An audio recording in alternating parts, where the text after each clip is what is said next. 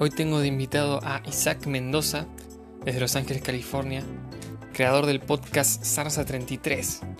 Si bien su principal enfoque es la crianza y lleva más de 20 años trabajando con jóvenes, también podemos encontrar una mirada crítica en su podcast hacia las formas de control que existen en las sectas y tristemente también en las iglesias, en muchas iglesias. De construcción psicológica, siete aspectos para identificar una secta y la importancia de las emociones son algunos de los temas que tocamos hoy. Te dejo con este tremendo episodio con mi amigo Isaac Mendoza. Yo soy Santi Galiota y este es el Lado Oscuro Podcast.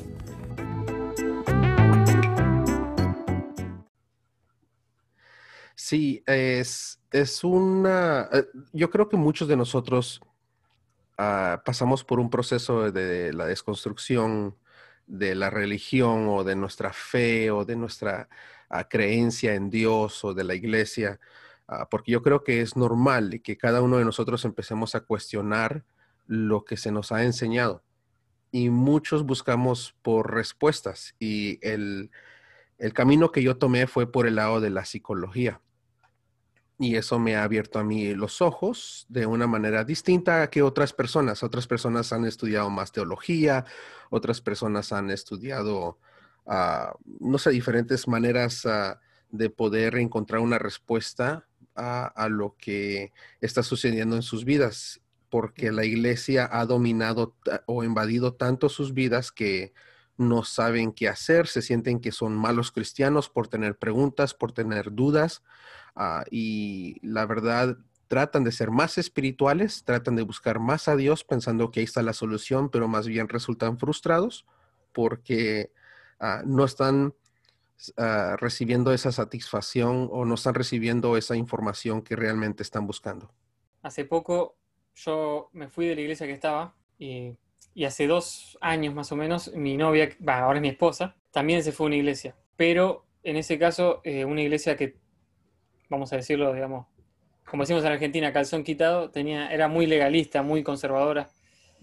Eh, y peor que eso, muy eh, ¿cómo decirlo?, que domina la, vida de las personas, ¿no? y, hace poco escuché una, frase que decía, para detectar si estás o no en una secta, fíjate si salís de la iglesia, si podés salir de esa iglesia, si vos querés, y cómo reaccionarían los líderes o las personas que, se supone que están a cargo. Y no sé qué opinas vos de esa, de esa forma de detectar. Sí, esa, esa frase la escuché yo en inglés, en otro diferente podcast y la he venido usando también con, los otros podcasters porque es, se me, resonó muy fuerte. Eh, lo que tienes que, lo tenemos que entender de una secta es, es la manera que ellos funcionan. Obviamente nosotros escuchamos de secta o, en inglés le llamamos cults, que, es un, que son cultos. Ah, tenemos que saber que ellos son como una, un círculo muy encerrados ah, en, los, en las cosas que ellos creen y si es que tú tratas de salirte de ese círculo, no, te van a hacer la vida muy difícil, te van a hacer la vida muy miserable y básicamente te vas a quedar solo. Entonces, esa es la idea detrás de, ese, de esa frase, de que si piensas o estás pensando que eres parte de una secta al momento de tratar de salirte, vas a recibir bastante ah, o vas a enfrentar bastantes problemas en tu vida. En sí misma ya es una decisión muy difícil. Eh, lo digo por experiencia ahora. sí. Y, también el dibujo de Naked Pastor, que, me parece que expresa un poco que una persona, un chabón, se va de la iglesia y, le dice al pastor, bueno, me voy de la iglesia, eh, ¿me puede devolver mi vida? Porque toda su vida social, su vida de relación con, amigos, con personas, estaba dentro de la iglesia. Y sí. Eso porque la iglesia está encerrada, creo, ¿no? Sí, Sí, definitivamente. Bueno, si querés, tocamos un poco los, puntos. Ah, bueno, pues ah, quería comenzar con ah, el episodio más reciente del el número 38. Sé que tienes más, pero el que se llama Abuso Emocional en la Iglesia.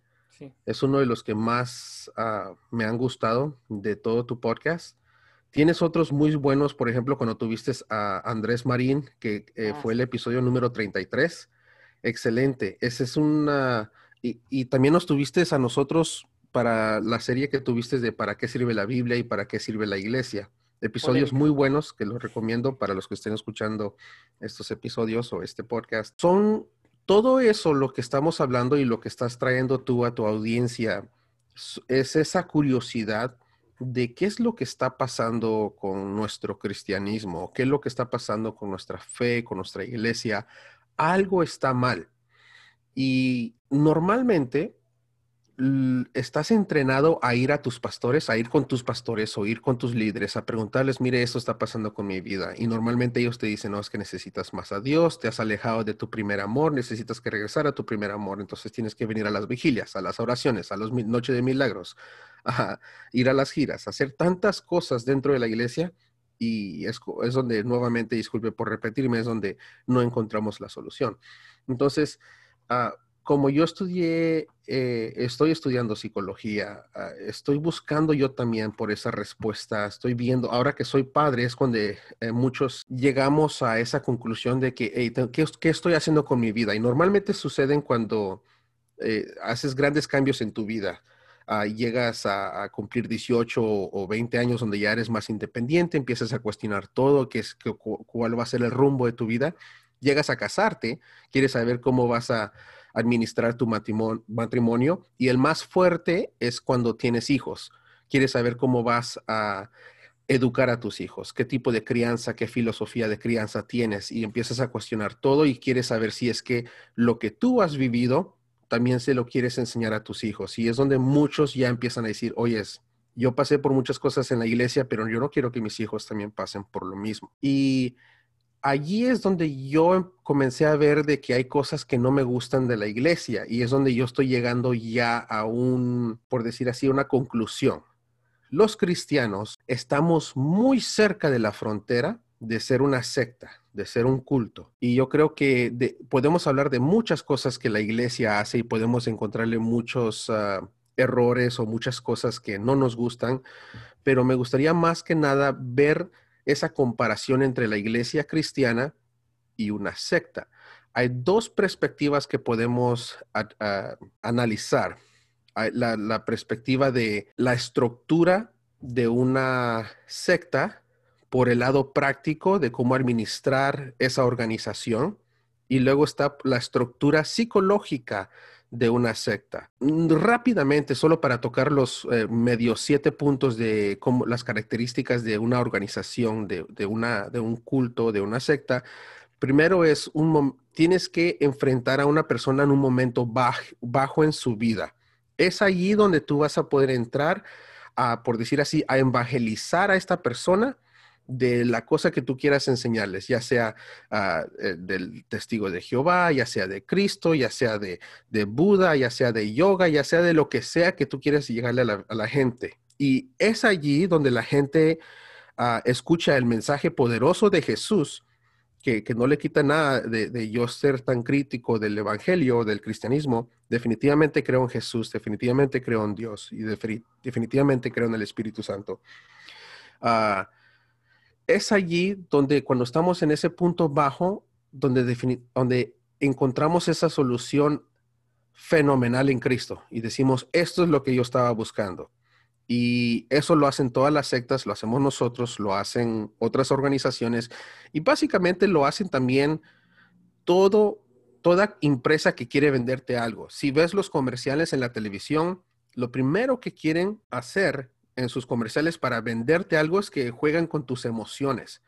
Ven, eh, si tú tratas de analizar cada uno de los comerciales, vas a ver de que vas a ver alguien bailando, contento, feliz, agradable, ah, porque están tratando de convencerte que si compras este producto, tú serás más feliz, tú tendrás propósito en la vida, eh, todo va a ser mejor cuando tú tengas este producto. Bueno, segundo, la venta ligera. Eh, cuando llegas a, la iglesia, la idea es de que le des la bienvenida a todo. Ven a esta iglesia, aquí te damos la bienvenida, aquí Dios te acepta como eres. O sea, te son bien agradables al principio. Y, lo mismo hace una secta, ah, pero los golpes ya vienen después.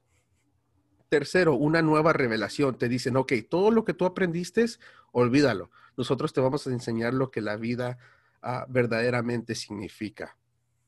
Cuatro, tienes que tener un líder que todo mundo ama. y, para nosotros viene siendo los pastores. Uh, cinco, te presentan un enemigo. tienes que odiar algo. te presentan alguien que es la culpa de todo lo que te está pasando en la vida para que tú necesites a Dios para reprender al diablo o reprender al enemigo, reprender el cuerpo, reprender el infierno, reprender los demonios. Siempre te presentan un enemigo para que sepas que hay una guerra entre tú y algo malo. Seis, ah, la presión del grupo. Normalmente estás rodeado de una organización que todos piensan igual, entonces si tú eres parte de esta organización tienes que pensar igual que ellos. Y siete, ah, normalmente el pastor o el líder es un narcisista. Viene siendo la persona que controla absolutamente todo y quiere toda la atención y que viene siendo que viene abriendo las puertas para un tipo de abuso hacia todos los seguidores. eso fue rápidamente nomás la organización de una secta, pero me gustaría enfocarme más en lo que viene siendo el modelo de control y la manera que las sectas controlan a sus miembros o sus seguidores son controlando tu comportamiento, la información que tú recibes, limitan tu información y limitan tu pensamiento y tu emoción. So, estas son las cuatro cosas. Una vez más, quieren controlar tu comportamiento, quieren controlar la información disponible, quieren controlar la manera que piensas, tu pensamiento, y número cuatro, quieren controlar tus emociones. La manera que controlan tu comportamiento es que implementan la doctrina. Esto es lo que creemos en esta iglesia. O sea, eso es pecado, ¿sí? So, no puedes hacer esto porque es pecado, no puedes ir para allá porque es pecado, no puedes hablar así porque, eres, eh, porque es pecado. Eso no es un hijo de Dios, eso no refleja eh, de que eres un cristiano verdadero. No te puedes vestir así, no puedes hablar allá, no puedes comer esto, no puedes beber aquello. tienes que venir y servir a Dios, tienes que venir y revelarte, eh, tener una reverencia delante de los pastores y delante de Dios. Tienes que ser obediente a lo que nosotros te digamos y todos los líderes. O sea, te, te controlan completamente Número, número dos, la información. Limitan tus amigos y tu vida social y hasta tu educación. Tratan de controlar todo lo que tú tratas de aprender y te dicen no leas esos libros, no leas esos libros, no veas esas películas, no hagas nada de eso. Muy bien, el, número tres, eh, el, el, pensamiento. Controlan todo lo que debes de pensar. Te enseñan entre el bien y el mal. Tú estás bien, todos los demás, todos los demás están mal, están equivocados. Eh, están endemoniados, tienes que alejarte de ellos. Pero son mi familia, apártate de ellos de todos modos. Pero son mis mejores amigos, crecí con ellos, no los necesitas. O sea, te, tratan de controlar completamente. Si quieres otra cosa, si quieres ah, ir a estudiar a cierto colegio, si quieres cierto trabajo ah, y los pastores no están de acuerdo, te hacen que canceles todo. Por ejemplo, una de las cosas que a mí no me gustan es de que hay familias que pueden, pueden estar trabajando en un buen trabajo, pero los, les requiere trabajar en un domingo. Y los pastores dicen, no, los domingos son del Señor, no puedes trabajar. Eh, reprende ese trabajo, es del diablo. ¿Sí? Y ahora tienen que seguir viviendo pobres porque el pastor lo dijo. Ah, y, número cuatro, emoción. Ah, implementan temor, te dicen que te vas a quemar en el infierno si no obedeces, te dicen que el diablo va a atacar tu familia, va a atacar tus hijos, ah, te dicen que eres culpable, si algo te pasa mal, te dicen es que te has alejado de Dios.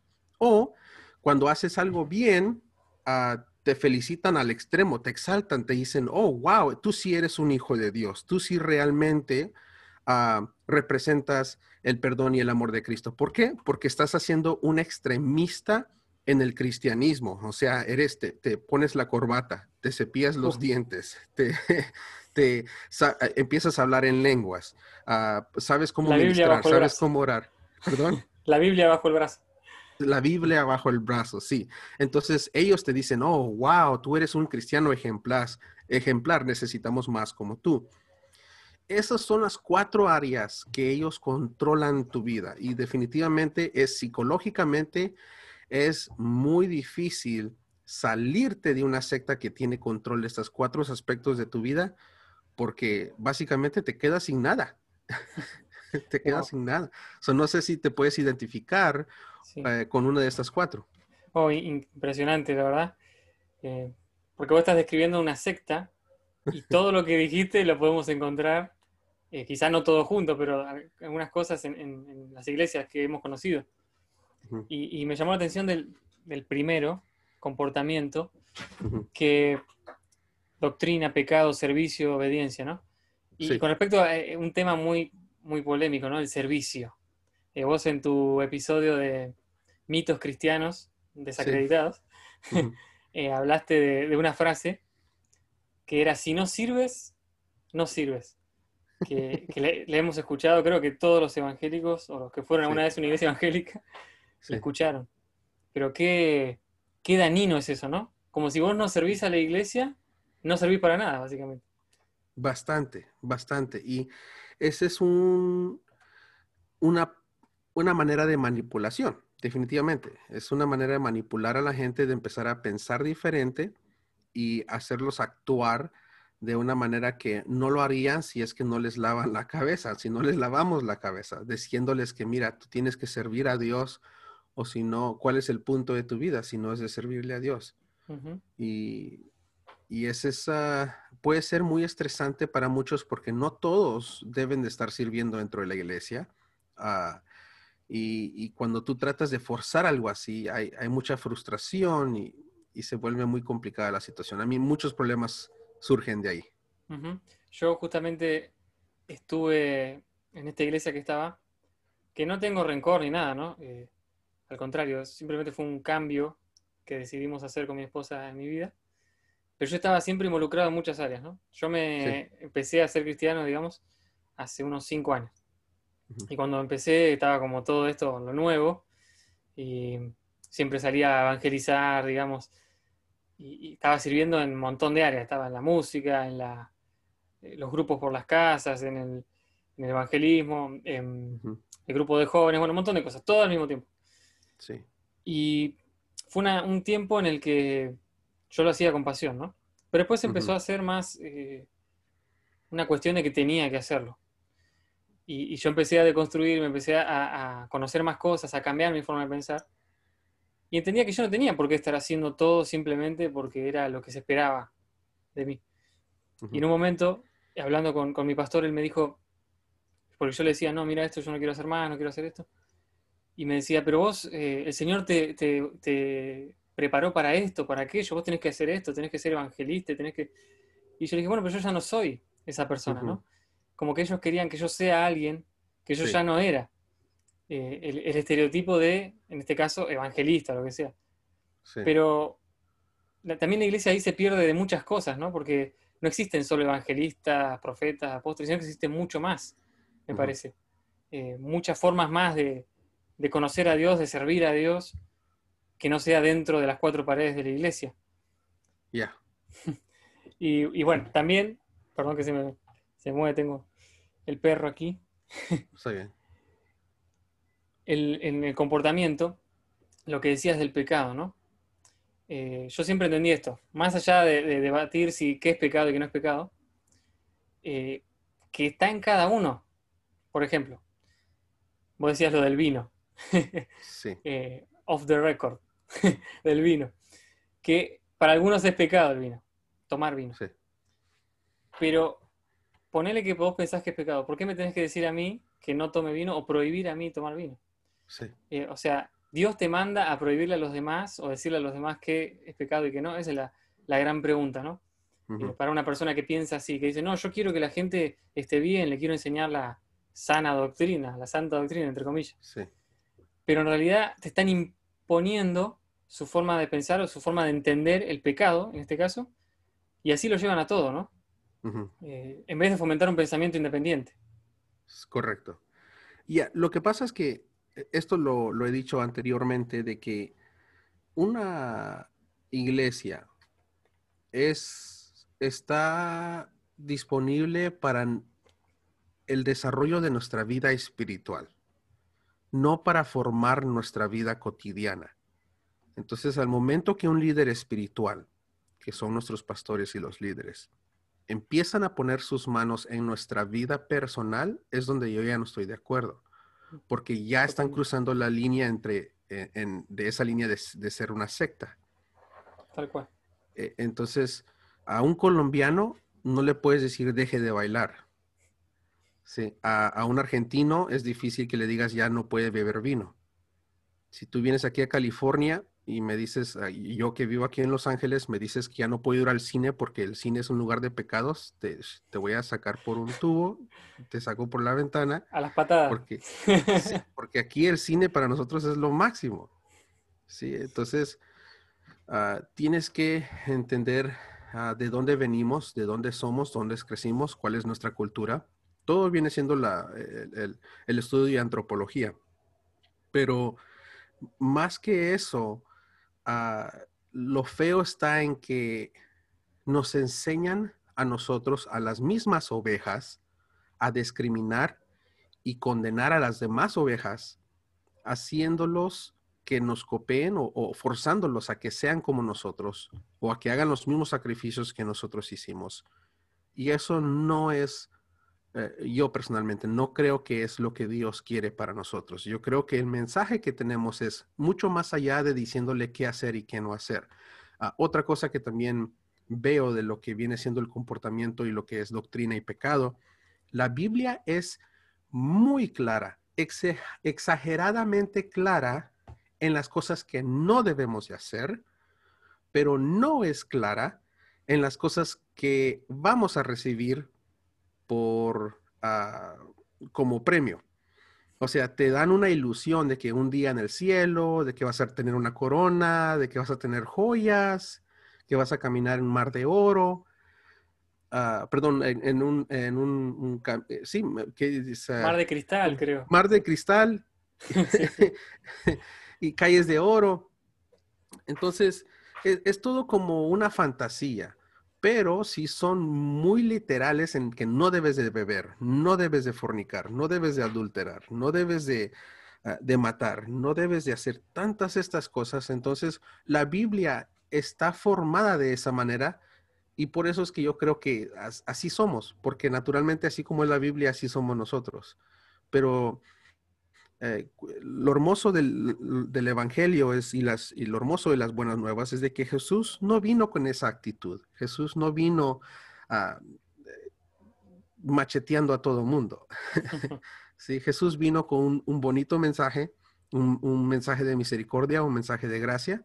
Y yo creo que eso es lo que deberíamos estar haciendo. Ah, y dejar toda nuestra homofobia, todo nuestro odio, toda nuestra discriminación, todos esos ojitos que le echamos a la gente como juiciosos, hay que dejar todo eso atrás. Amén. este, sí, sabes que yo tengo en mente un episodio que se va a llamar ¿Para qué sirve el infierno? Eh, porque, como vos decías al principio, ¿no? Eh, tiene que haber un enemigo ¿no? en estas organizaciones sí. Eh, que quieren dominar. Se necesita un enemigo. Se necesita alguien contra quien atacar o tirarle el frente que a veces son, como vos decías, grupos como eh, la comunidad LGBT o, u otros, y principalmente el diablo, ¿no? Sí. Pero muchas veces se usa al diablo y al, infierno como, como, una forma de controlar. O sea, vos portate bien, no porque Dios te ama, sino porque si no, viene el castigo, viene el látigo, viene el infierno. Y, para eso parece, muchas veces parece que para eso sirve el infierno, para dominar. yo te voy dando, yo te voy dando mi primera mi primer comentario, ah, dale, dale, dale. que vendría siendo, el infierno es la chancla de los cristianos. Acá se usa más el cinturón. El cinturón, entonces viene siendo el cinturón. Para los mexicanos me entendieron. Pero sí, el infierno es el cinturón de los cristianos. Es la manera que castigamos. no hagas eso, o si no, ya verás, ya verás. Y lo que yo escuché mucho creciendo es, ¿a dónde se van los mentirosos? Y los niños de 3, 4 años de edad, que son la edad que tienen mis hijos ahorita, y uno tiene que decir al infierno. Ok, bueno, pues no me mienta. Y es, es feo, yo no puedo verme diciéndole eso a mis hijos y que mis hijos respondan eso. O sea, no, qué feo, qué feo. Porque también los estarías como coercionando, ¿no? Un poco llevando a, a, esa actitud. Sí. Con respecto al segundo punto, información, limitan tus amigos, tu educación, tu vida social. Me gustaría que te explayes un poco ahí con, ese punto. Eh, si tuviste algunas experiencias así o, o, por ejemplo, tu educación, sí. ¿no? Sí, por ejemplo, yo creo que la que me viene ahorita a la mente es todos los años de mi adolescencia y juventud era en los eh, ochentas y los noventas. Yo para saber qué es lo que estaba pasando en el mundo tengo que ver películas o ver documentales, porque yo no estaba expuesto a ese mundo. Yo la única razón que conozco de, música ah, y puedo reconocer una canción es porque la vi en una película, pero no de que, oh, yo sé quién es ACDC, yo sé quién es... Ah, Fonseca, yo sé quién es eh, Carlos Vives, quién es Juanes. O sea, yo no sabía nada de artistas, de, música secular, porque yo todo era Marcos Witt, Marco Barrientos, eh, Jesús Sean Romero, sí. Entonces, sí, yo, estaba completamente enrollado en lo que es una vida cristiana, netamente cristiana, y, no estaba yo expuesto a mi alrededor. Entonces, el día de hoy, para yo tratar de convivir con mis compañeros de trabajo es exageradamente difícil, porque no conozco la cultura, no conozco las referencias a la cultura que ellos están hablando, entonces ah, casi no tengo nada de qué hablar con ellos. Y me aísla, me mantiene lejos, me mantiene de poder hacer amistades, de poder tener una vida personal agradable y sociable. Y me, no me permite hasta, hasta lo que los cristianos quieren que yo haga, que yo evangelice. No puedo porque no tengo nada relacionable con ellos. Wow, qué loco, qué, triste. Porque pudiendo ser la iglesia no un lugar de, conexión con las personas. Que hay iglesias ¿no? que, que fomentan esto. No es que todas las congregaciones son así, ¿no? Pero en su gran mayoría termina siendo un lugar de exclusión en vez de inclusión. Sí y, exclusión hacia adentro, como vos decís. O sea, al no fomentar la educación, eh, las conversaciones que puedes mantener, por ejemplo, una persona como vos que, estudia, que por ahí tiene otra cabeza, eh, son muy pocas las conversaciones, son muy poco profundas las que puede tener con muchos, con la mayoría de los miembros. lamentablemente. Porque, el momento, nos enseñan que al momento que alguien tiene un pensamiento diferente que a lo que se nos enseñan en la iglesia, hay que callarlos. se nos enseña de que no, tú estás mal, tú tienes que pensar como yo. Entonces, nuestra tolerancia de soportar a alguien diferente que nosotros está por los suelos. So, ya es, difícil. ¿Por qué le tienen miedo, no? O, le tuvimos miedo a la diversidad. Correcto. A, la diversidad de pensamiento. A la diversidad en, todos los sentidos. Como que la iglesia tiene que ser homogénea, parece, para, estas personas. Como todos cortados con la misma tijera, como decimos acá. Ya, y, eso también abre eh, eh, otra puerta para más problemas donde ah, cuando el momento llega de revelarse, que es lo que muchos de nosotros pasamos, es la desconstrucción, nos vamos al otro extremo, que se, se pudo haber evitado de irse al otro extremo al nomás permitirnos explorar a, a, nuestro, a nuestro tiempo y a un buen compás y no a una exageración porque, y, Exacto. Sí, te voy a poner ejemplos. Por eso es que salen los jóvenes embarazados. Por eso eh, los jóvenes entran a las drogas, a las pandillas o, a los malos grupos. empiezan a, hacer muchas cosas uh, individuas, cosas malas. Porque dicen, ok, yo ya no quiero nada que ver con Dios, entonces me voy a explorar a hacer las cosas que yo siempre he querido hacer. Quiero ir a fiestas, quiero explorar lo que es divertirme y hacen cosas que no deben. Cuando ah, efectivamente si los hubiéramos dejado desde un principio, supieran cómo controlar sus vidas mucho mejor. Sí, y, vos mencionabas todas esas posibilidades de que uno empieza por ahí un proceso en el que se empieza a cuestionar cosas y termina, no sé, en las drogas o en una vida mala, porque no, no terminas disfrutando la vida. Pero también pasa que eh, si yo no hubiese tenido, por ejemplo, personas como mi esposa, como algunos del grupo de podcasters también, que te acompañen en ese proceso eh, con las mismas dudas, que reconozcan sus dudas. Y lamentablemente muchos, no, como vos, no te puedo ver en persona por la distancia que tenemos, pero sin embargo hay, hay una conexión y, personas que están caminando el mismo camino, ¿no? Algunos más avanzados, otros estamos más atrás, pero, pero eso ayuda un montonazo. Y también se generó una comunidad, ¿no? Sí. Eh, qué bueno sería eso, trasladarlo más a lo local, poder tener más de esas personas, si te dejaran pensar diferente en la iglesia. Sería genial, pero cuando los pastores se dan cuenta de lo que nosotros estamos haciendo, eh, es un problema. Sí. Sí, Eh, ahora, yo estaría, estoy en los mismos zapatos tuyos que le entregué por muchos años, toda mi juventud se las entregué a Dios. Y te puedo decir que orgullosamente se los entregué. Definitivamente ah, fueron muy buenos años. No diría que fueron los mejores años porque ahora tengo a mis hijos y ellos es lo- los mejores años de mi vida pero ah, definitivamente fueron buenos años porque sí encontraba buenas cosas y sí era necesario tener una estructura en mi vida, especialmente lo que viene siendo una estructura en mi religión. Y la religión, ah, como tuve esa buena estructura de enseñanzas y las historias de la Biblia y, y tener que memorizarme versículos de la Biblia, me ayudó a tener una vida espiritual sana. Pero al momento que llego a- a, una edad donde empiezo a cuestionar las cosas, ah, mucha gente se vuelve tóxica. En tu caso, como en el caso mío, yo puedo empezar a culpar a la iglesia y decirle, por culpa de ustedes, yo no estudié, no tengo una empresa, yo pude haber sido un empresario, yo pude haber tenido mi propio negocio y pude haber tenido mucho más éxito en mi vida, pero la iglesia me mantuvo así con los ojos cerrados o me mantuvo ah, eh, como esclavo.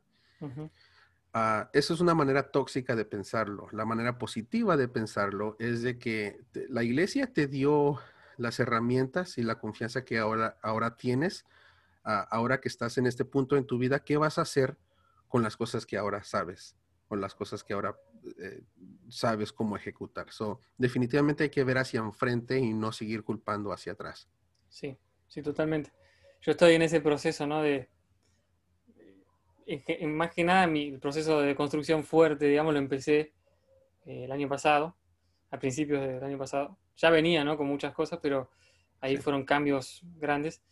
Y, y al principio fue mucho por ahí eso, ¿no? Como pa, pa, pa, darle con un caño a, a mi pasado o a lo que había visto. Sí, Y después empezar a entender, ¿no? Que también, eh, no me quiero marear con esto, pero Richard Rohr dice que uno tiene tres etapas, orden, eh, desorden y reorden. exactamente. Y, y yo en realidad venía de un desorden en mi vida, o sea, antes de conocer a Dios, de mi Sí. familia, de, de- de mi adolescencia, mi, mi primera juventud. Y después la iglesia me dio ese orden, eh, con reglas, quizá, con, con- con una familia, una familia, digamos, una contención, y todo eso me sirvió. Eh, me dieron valoración, me dieron muchas cosas que sí me sirvieron y que agradezco a Dios y, y el haber conocido, obviamente, la- al Señor y, y empezar a tener una relación con Él, todo, Sí, fue muy bueno para mí. Y todo eso, gracias, la mayormente gracias a la iglesia. Pero por otro lado vino ahora eh, una nueva etapa en que yo me empiezo a cuestionar ese orden. A decir, bueno, me, me sirvió para este momento, pero ya no me sirve. Yo tuve dos opciones, o negarlo, que creo que a muchos le pasa. O lo negás y decís, no, no, no, no, yo sigo con esto, yo sigo, podría haber seguido, no, yo soy el líder de joven y yo tengo que seguir, papá, papá. Y muchos de esos llegan a ser pastores y quizás ya no creen en lo que, con la pasión con la que creían antes. Y están Sí. siguiendo por tener el estatus nada más. Eh, creo que eso le pasó a muchos, lamentablemente, por negar eh, entrar en el proceso de construcción. Eh, es peligroso cuando le entregas toda tu vida a una cosa, como lo que la Biblia nos enseña de tener cuidado de, de- del dinero o de los ídolos. O hasta la Biblia dice que el que no me ama más a mí, más que a su propia familia. Ah, entonces se nos enseña, se nos va adoctrinando de que tenemos que entregarnos por completo a la iglesia, a los pastores, a los líderes, al, al, al- al cristianismo. Ah, y no me quiero meter ni siquiera a hablar acerca del, del comentario de que eh, el cristianismo no es una religión, es una relación. Pero si, si realmente fuera una... mejor ni hablemos de eso. Pero, pero ah, en nuestras vidas estamos rodeados de tres grupos sociales que son muy influentes en nuestras vidas. Ah, el primer grupo social vendría siendo lo cercano, que viene siendo nuestros amigos y nuestra familia.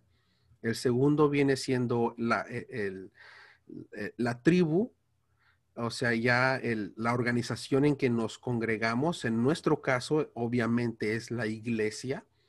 Y el tercer grupo social viene siendo los líderes con los que nos rodeamos, que otra vez viene siendo ah, la iglesia, los pastores. Entonces, cuando estos tres grupos sociales son los que dominan nuestras decisiones, nuestros intereses, ellos ponen el estándar, ponen el ejemplo de qué son las cosas que nos deben de interesar a nosotros. Ellos ponen, eh, por ejemplo, ellos ponen las, ah, las metas que tú tienes que alcanzar en la vida y no son genuinamente tuyas. Y si es, que algo voy a decir en este episodio para que tu audiencia se lleve algo de beneficio, es de que ponle atención a tus emociones. En mi podcast es de lo que yo más hablo, de las emociones, porque si le ponemos atención a tus propias emociones y a las emociones de nuestros hijos, nos vamos a poder comunicar mucho mejor. Si tú te sientes incómodo y le dices al pastor, pastor, yo me siento incómodo, y él se enoja, obviamente a él no le importan tus emociones, que sí deben de importarle.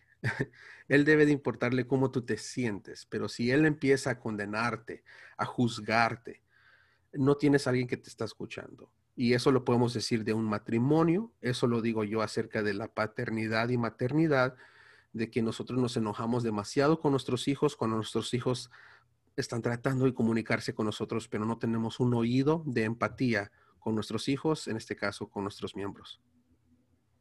tal cual. Y antes de, entrar un poco en esto de la cómo construir una iglesia distinta, ¿no? Sí. Eh, cómo transformar esto, o si es posible, ¿no? Empecemos por ahí. ¿Es posible empezar a hacer la iglesia de otra manera?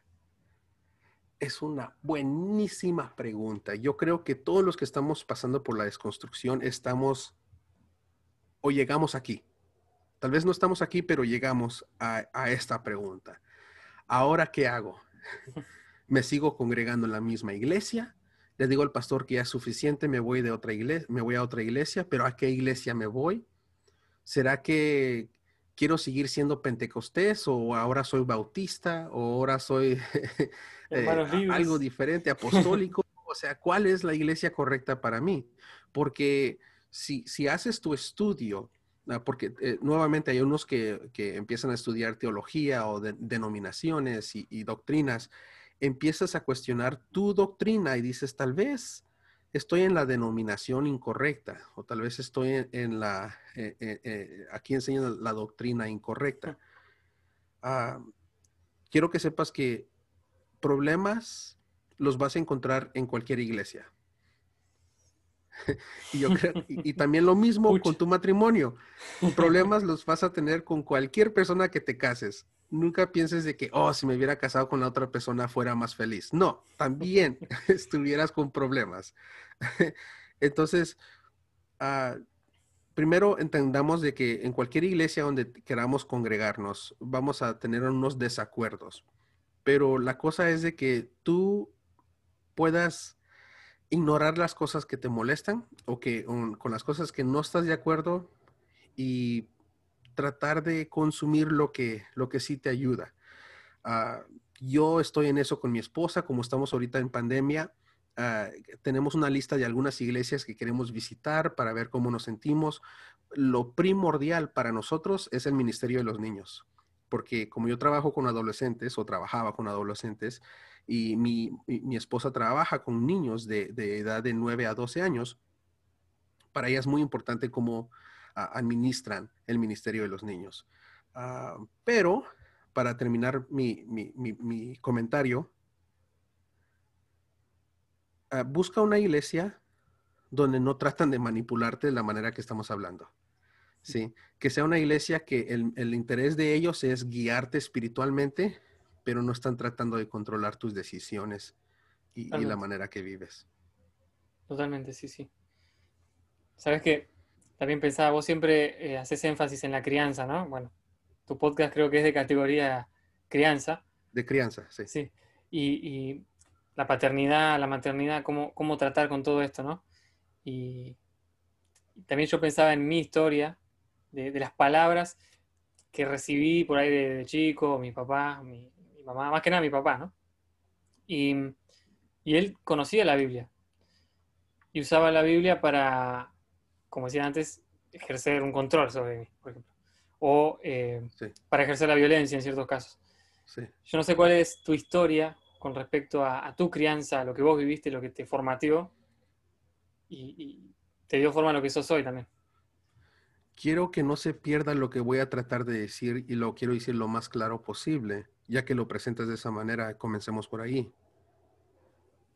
No corrijamos con la Biblia. Si vamos a ser padres, seamos padres con nuestra propia sabiduría, con nuestra propia filosofía acerca de lo que es correcto y lo que no es correcto.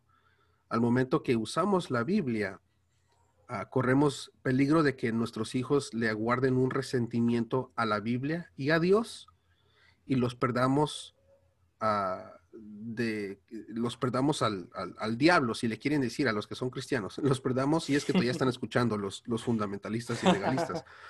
Ah, los perdemos al, diablo, o sea, los perdemos a que eh, el diablo se los va a zarandear y se los va a llevar para donde él quiere. Entonces,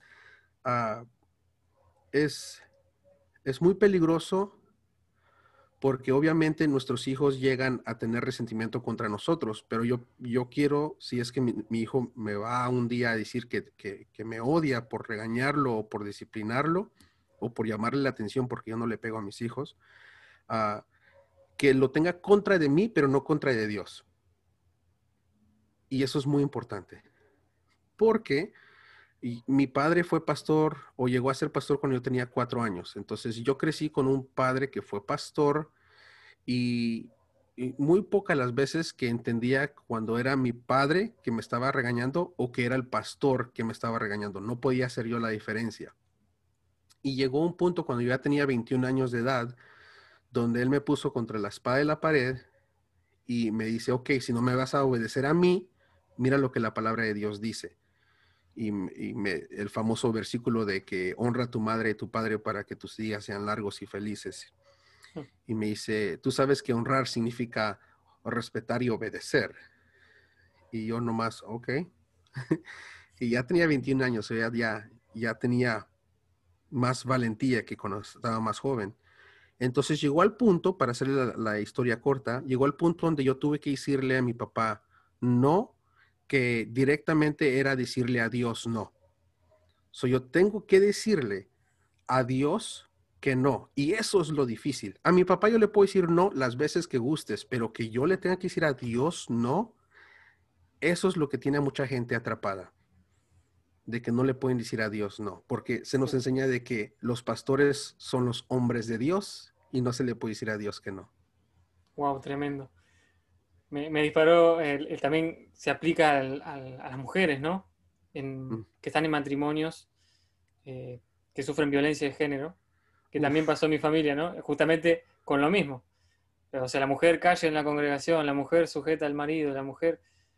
Y todo eso, ¿no? Usando la Biblia, que está, la verdad es que está en la Biblia, pero fue, totalmente, ¿no? Creo yo, fuera de contexto y, totalmente malinterpretado, se usaba para algo malo. También escuché un amigo, su papá le decía, la Biblia dice corregir a los hijos con vara y le pegaba salvajemente, ¿no? Eh, entonces es terrible eso, porque puede ser un trauma que vos no quieras saber nunca más nada con Dios, ni con la Biblia, ni con la iglesia, ni con, ni con nada, ¿no? Y es por eso mi comentario más fuerte de este episodio es de que le pongas atención a tus emociones. Eso es lo más importante. Si nos ponemos a decir, es que la palabra de Dios dice, desde ese punto de vista o desde esa perspectiva, yo ya no estoy poniendo atención. Al momento que alguien quiere corregir diciendo, es que mira, en el versículo y capítulo y en el libro y en el Evangelio, ya me perdiste, ya me perdiste, ya no quiero escuchar, porque no estás usando ah, tu propia inteligencia, tu propia experiencia, tu propia sabiduría, tu propio entendimiento, tu propia filosofía, tu propia, ah, tus propias palabras y intelecto. Entonces, ah, estás usando lo que un, libro dice y, ese libro ah, podemos hacer muchos más episodios y existen muchos podcasts acerca de la teología, acerca de la interpretación, acerca de que no es un libro literal, sino que es teológico, ah, teológico, ah, pero muchos sí lo entienden eh, del, lado literal. Podemos hablar acerca de que eh, así se corregían esos tiempos, pero ahora no. O sea, de ahí pueden salir muchas conversaciones que a mí no me gustan entrar en eso, me gustan basarme más por los sentimientos y las emociones. Si la esposa está siendo oprimida, si los hijos están siendo oprimidos, no me importa qué Biblia me saques o qué versículo me saques, alguien está siendo abusado y eso ya no está bien. Y, cerrando un poco lo que es, eh, porque esto es muy consejería, ¿no? Como aconsejar a las personas que, o darles una, ¿cómo decirlo? Una, nueva mirada a las personas que están pasando por, por todas estas cosas, ya sea una secta, que sos parte de una secta o, una iglesia no saludable, o, lo que sea, cualquier tipo de organización que no sea saludable, o de una familia que no sea saludable, eh, como si tenés que estar en una familia, tenés que estar ahí, ¿no? Y yo siempre pienso, no sé si vos lo tocaste en algún episodio eso, eh, para el adolescente, por ejemplo, que está pasando por una situación en donde el, padre o los padres son abusivos con él. Eh, ¿cómo, tratar, vos hablabas de las emociones, cómo tratar con tus emociones, eh, con esta gente tóxica, digamos, que, te hace daño también? Ah, es que el, término abuso puede abarcar muchas diferentes cosas. Puede ser algo muy breve, algo muy suavecito, o puede ser algo bien bastante ah, catastrófico. Ah, dependiendo la situación, ah, es que yo tomaría diferentes alternativas o, buscaría diferentes soluciones. Ah, rápidamente, eh, yo me estoy alejando de lo que es consejería por esto de que estoy estudiando psicología. Nosotros no deberíamos de aconsejar, no debería, porque aconsejar significa diciéndole a alguien más qué hacer. Y allá estamos entrando de regreso a la secta. sí. Entonces, yo lo que hago como cuando estoy, cuando tengo una sesión con un, paciente o un miembro, una familia, les pregunto a ellos, les hago a ellos las preguntas y quiero que salgan ellos con la solución, que salgan ellos sintiéndose que ellos tienen control sobre sus vidas. Entonces, ah, les, les hago las preguntas, porque haciéndoles preguntas es lo más importante y sabiendo qué preguntas hacer es lo que le ayuda a las personas. Ah, si él realmente está feliz, si es que él se va, qué puede suceder, si es que él se queda, qué va a sufrir o qué va a pasar. Ah, eh, entonces, eh, tenemos que calcular qué es lo que ellos quieren hacer. Aquí en Estados Unidos, si tú das un consejo y esta persona sigue tu consejo y algo le sucede por seguir tu consejo, me va a llegar una demanda a mí y hasta me pueden meter en la cárcel y porque yo le dije a cierta persona que hiciera algo. E, entonces, aquí por eso es que es más peligroso. En otros países no sé cómo funciona, ah, pero es muy importante saber la situación en que están nuestros hijos. Ahora, para ah, hablar acerca del episodio que tú dijiste, el consejo que yo di fue para los muchachos de que están teniendo sentimientos contra sus padres, se quieren revelar, porque todos los adolescentes pasan por ese proceso que viene siendo la crisis ah, de identidad. Ah, entonces, les digo, usen a sus padres para practicar cómo controlar ustedes sus propias emociones porque algo que enseño bastante es inteligencia emocional. Las personas de gran éxito en la vida han desarrollado una buenísima inteligencia emocional. Saben cómo eh, se reconocen ellos mismos, saben quién son, saben qué cosas los irrita, saben cómo se comportan, saben cómo... Ah, o perdón, y, eh, ya que se descubren ellos mismos, empiezan a tener dominio propio, empiezan a controlarse, empiezan a, contar a 10, empiezan a respirar. So, esas son internas y luego están las externas que viene siendo a ah, tener ah, conciencia social, empezar a ver, ok, mi mamá no le gusta que yo haga esto, mi papá cuando llega eh, se enoja con esto, se enoja por esto. Ah, entonces ya empiezan las relaciones públicas. Entonces ya, entonces si mi papá se enoja con esto, yo tengo que hablarle de esta manera. Mi mamá no le gusta cuando yo hago esto, entonces voy a evitar esto. Y empiezas a, tener esa inteligencia emocional donde controlas tu propia vida ah, y eso te da gran éxito en la vida y alrededor de la gente que tienes. Y, y si tú llegas a tener buen dominio propio, y te puedes desarrollar bien con tu inteligencia emocional, cuando tú llegas a tener un trabajo, eso te va a llevar hasta arriba, porque a la gente le va a gustar trabajar contigo, te van a ver como un mayordomo, te van a ver como un gerente, porque tienes buena inteligencia emocional. Wow, tremendo, muy bueno. Amigo, estoy aprendiendo mucho. Eh, la verdad que tenés, en tu podcast tenés mucho contenido, mucha, mucha enseñanza también sobre todos estos temas. Pero antes de cerrar, quería hacer unas preguntitas un poco más random, así, que a veces las hago, que, son, que no tienen nada que ver una con la otra, pero bueno. Está bien. Empecemos por así. Si tenés que elegir una comida favorita, pizza, pasta o asado argentino. Asado argentino. Asado argentino, me caes bien. si tenés que elegir, un poquito más difícil, ¿eh? Cuatro personas con las que quieras comer ese asado argentino, uh. que pueden ser de cualquier tiempo eh, de la historia mundial. Ok, yo las tengo que pensar, no me vas a dar las opciones. Ok. Tiene, que, haber, ah. tiene que haber alguna mujer, ¿no? Porque Andrés, por ejemplo, todos hombres, dijo. ok, pues la primera yo creo que sería obvia, sería con Jesús, mm. ah, porque él daría también el vino. Amén. ah ¿Qué otras tres personas? Es que lo que, lo que pasa con esa pregunta es de que eh, entramos a lo que viene siendo la conversación teológica, si es que son personas que realmente existieron o si es que son las personas que la Biblia dice que son. Con que vos creas que existieron, está bien. sería con Moisés, ah, sería con Abraham, el padre de ah. nuestra fe. ¿Y quién más te digo? ¿Puede ser afuera de la Biblia? Por supuesto. uno para... Reservé uno para fuera de la Biblia. Ah, eh, disculpa que me estoy tratando. No, tranquilo. No es fácil. ¿Sabes qué? Sería con... Regresaría a la Biblia, porque te digo, yo no sé mucha vida social, ah, o la cultura no la tengo. Sería con, con, Saúl, el rey Saúl. Saúl. Sí, con un villano. Los demás, los demás tres son los buenos. tengamos un asadito con un villano. Un debate ahí con él. Sí. Bien. Ni una mujer, pero bueno, no importa. Nada, Ah, es cierto, es cierto, disculpa. No, no importa, yo entiendo que eh, todos los que invito son machistas y, bueno, nada, mentira. no, ya no me la puedo arreglar. Yo sí he dicho de que Lot eh, es una mujer muy, la esposa de Lot es una persona muy interesante, pero... Es la que se convirtió en sal, ¿no? Sí. Las mujeres que piensan... No digas eso.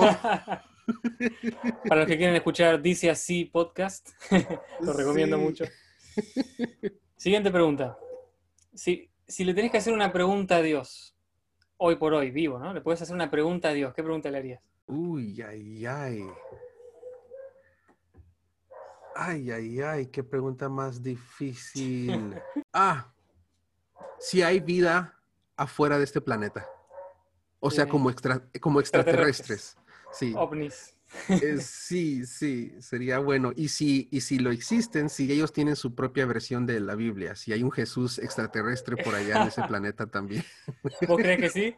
¿Que existen los, los ovnis? No sé, por eso le quiero preguntar. bueno, siguiente pregunta. Si pudieras elegir una frase para que pongan en tu lápida, en tu epitafio, que te represente tu vida. Eh, o una palabra o lo que sea. Ay, no sé. Esa está buena. Cada año cambia. ay, ay, ay. Yo creo que le dije a mi esposa en, en, ah, en un año, le dije, ay, en mi tumba póngale, al fin pude descansar. Finalmente. sí. Dejémoslo así con esa, mi, respuesta final. Al fin pude descansar. Y última pregunta. Ajá. Un, proyecto pendiente o un sueño pendiente que tengas, que vos digas, quiero, lo que me falta hacer en la vida es esto, este, este sueño que tengo por hacer. Pegarle al gordo. No sé si eso significa lo mismo que aquí. Pegarle al gordo es ganar la lotería o Sí, ganar. sí, sí. Ah, bueno, ah, no, seriamente, ah, yo sí tengo varios proyectos en mente. eh, parte de ellos es de, en- engrandecer el proyecto que yo estoy trabajando con Sarsa 33, que es ah, poder administrar conferencias de padres alrededor, del mundo. So, quiero viajar por toda Latinoamérica, si Dios me abre las puertas en el otro lado del país, a, tener a psicólogos y tera- terapeutas dando consejos o dando sus, sus- las herramientas disponibles para padres, porque yo creo que es importante de, de tener más que solamente la Biblia para aprender cómo criar a nuestros hijos. Muy buen sueño. Gracias. Gracias por, por separarte este rato para estar en el lado oscuro y por todo lo que, lo que compartiste. La verdad, muy bueno. En serio, aprendí mucho y creo que todos los que escuchen les va a ayudar y van a aprender mucho. Así que gracias y te voy a invitar también para el de ¿Para qué sirve el infierno? que es con un audio nada más, pero te lo voy a Sí, sí, mandar. sí. No, estaremos en contacto. Muchas gracias por la invitación y, y a todos los que estén escuchando, muchas gracias. Eh, yo me trabo mucho la lengua al hablar porque yo, como soy de aquí de Estados Unidos, ah, hablo inglés y el español me cuesta porque mi gramática es, no, no lo estudié en ninguna escuela, entonces discúlpeme por eso. Pero en mis episodios trato de organizarme más, eh, eh, escribo todo y lo estoy leyendo y como si estaba un poco más premeditado para no perderlos tanto porque hoy sí hablamos de muchas cosas. Bueno, Isaac de Sarsa 33, vayan a escucharlo si no escucharon. Y él dice que no habla muy bien, pero tiene un, un tono de- muy de locutor, muy bueno, así que vayan a escucharlo. Gracias. Bueno, Bendiciones.